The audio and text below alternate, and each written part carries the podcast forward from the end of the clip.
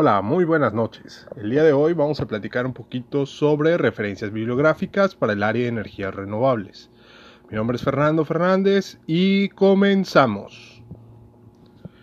Como les comentaba, el tema de hoy es bibliografía para el área de energías renovables. En esta época de pandemia, pues hemos tenido que ir migrando a obtener formas o maneras alternativas para obtener información ya que la mayoría de los libros físicos, pues debido al contagio, debido al contacto eh, en ambientes no controlados, pues se volvió un riesgo, ¿no? En lo personal prefiero el uso de, eh, del libro en físico, del libro impreso, pero existen muy buenas referencias digitales. El día de hoy voy a hablar de algunos títulos que existen tanto en versión física como en versión digital, con los cuales podemos ir trabajando algunos de los temas de investigación, algunas de las actividades y darles ahí algunos tips. La semana pasada tuve la oportunidad de adquirir a través de una, de una página de internet de una librería muy famosa parte de esta bibliografía que hoy quiero compartirles.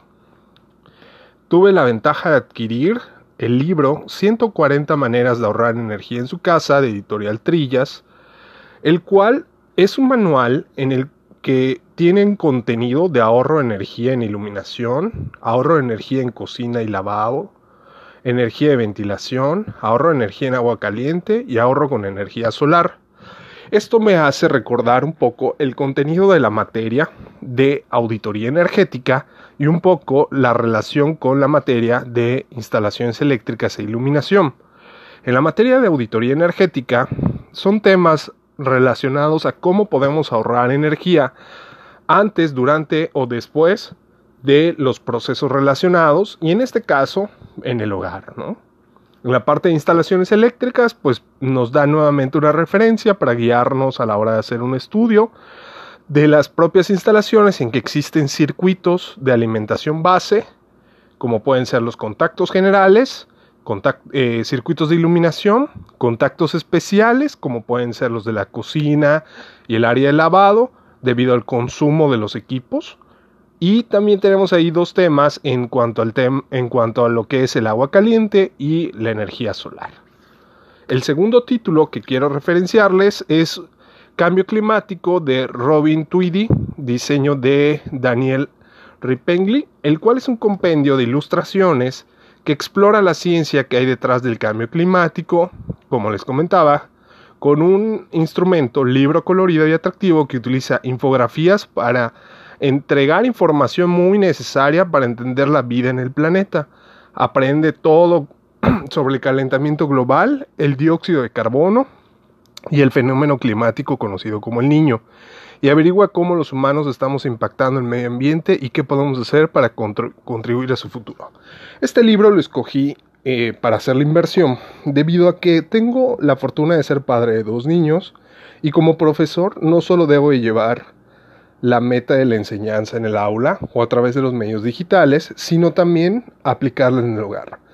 Este me va a servir para generar infografías que estaré compartiendo a través de las redes sociales, eh, que ya después podrán ustedes visitar. Y pues la verdad es que trae datos bastante interesantes que no diario podemos estar atentos o estar en contacto. El siguiente es Introducción a la Energía Eólica de IC Editorial. Y este lo obtuve con la intención de obtener mayor dato sobre la parte de diseño eólico, pero en el área de diseño mecánico y la parte de control eléctrico, debido a que actualmente pues estamos ahí en el desarrollo de un proyecto de una de un parque eólico a pequeña escala con aerogeneradores de brisa suave y en el diseño del, mismo nos encontramos en, un, en, una controversia con los equipos con los que podemos trabajar.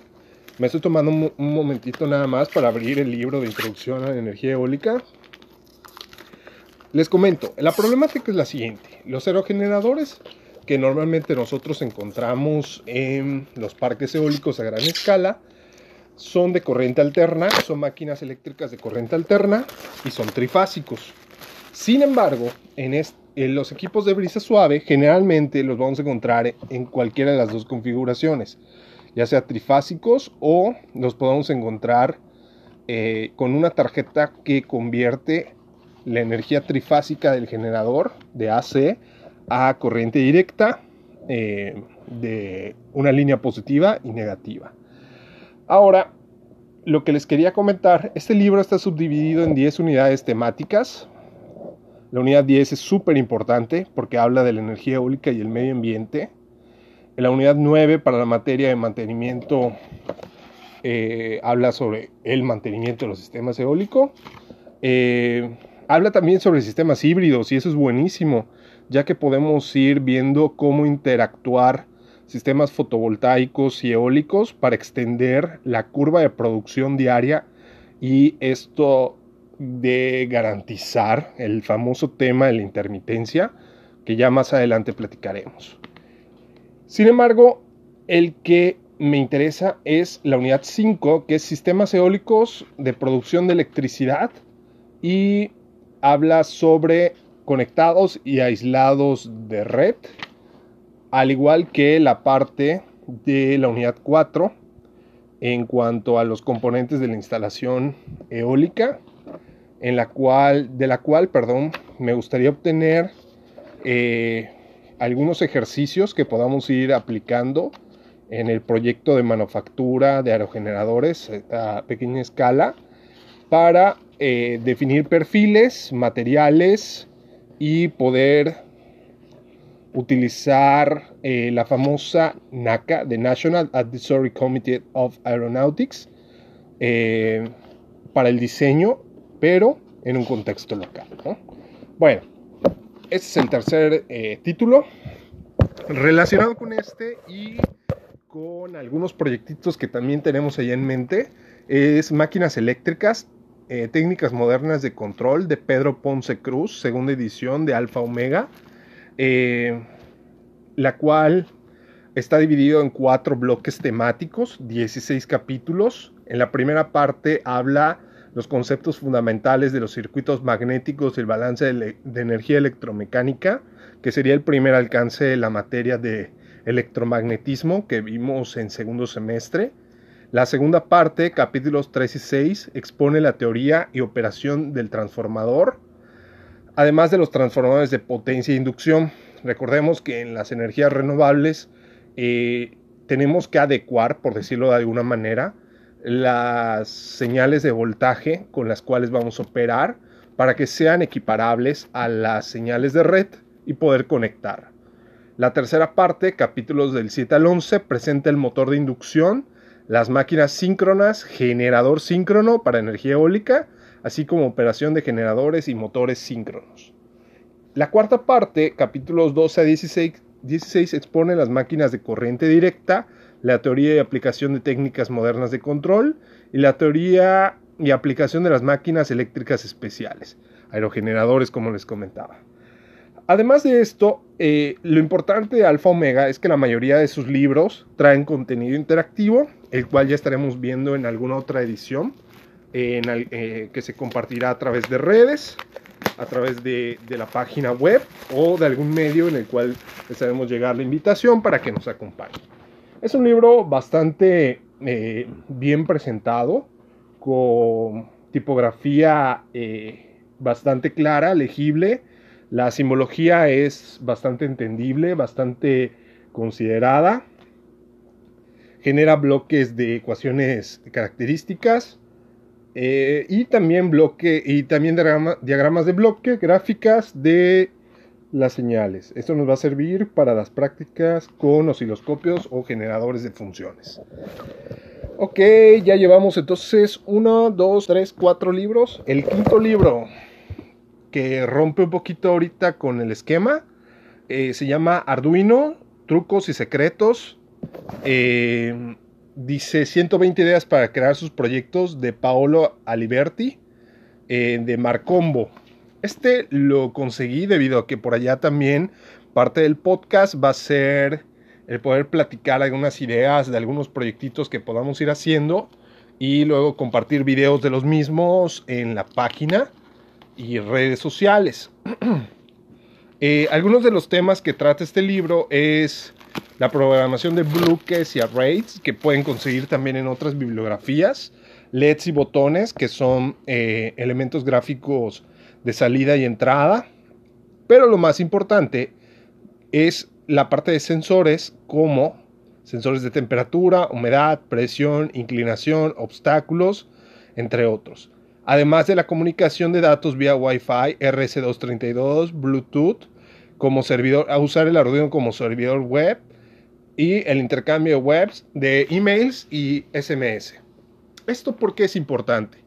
Ya tendremos por allá un podcast donde invitaré a algunos de los alumnos a platicar sobre el uso de Arduino en las energías renovables, ya que el Arduino es una herramienta que se ha vuelto fundamental en ingeniería de diversos índoles por su código abierto, por su manera eh, gráfica de presentar información, pero al ser un lenguaje bastante amigable y con bastantes bibliotecas disponibles para trabajar, puede dar soluciones muy específicas de manera directa y concisa para temas de energías renovables, entre otros. Entonces, si vamos viendo un hilo secuencial, ya hablamos un poquito de instalaciones, de ahorro de energía, de cambio climático, de energía eólica, de máquinas eléctricas, Arduino y por lo tanto me quedaría el último título de este podcast en el cual eh, hablaremos de la parte de control pero a partir de electrónica de potencia, el clásico libro de Mohammad Rashid de Pearson, el cual ya tenía yo una temporada tratando de ubicarlo, o sea, ubicarlo en el sentido de que se volviera una prioridad sin embargo, en el último año estuvimos trabajando muchísimo con energía solar y en la parte de solar, la parte de potencia prácticamente ya está definida por los inversores, ya sea central, microinversor o inversores para trabajar sistemas aislados de red.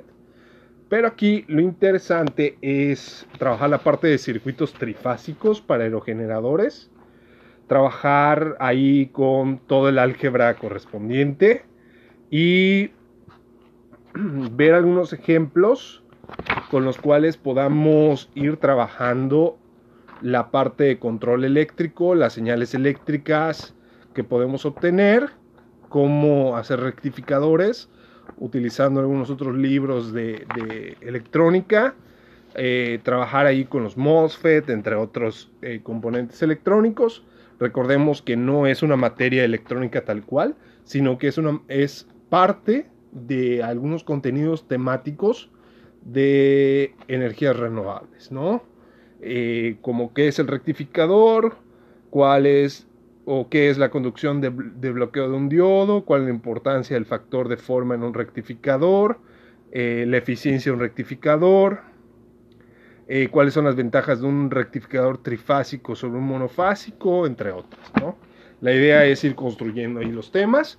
Y pues bueno, para concluir en este, este pequeño podcast, les recordamos que la idea es ir construyendo conocimiento a través de la experiencia, a través de la práctica, a través de la ciencia y que esto sea de su agrado para el área de energías, el área de ingeniería.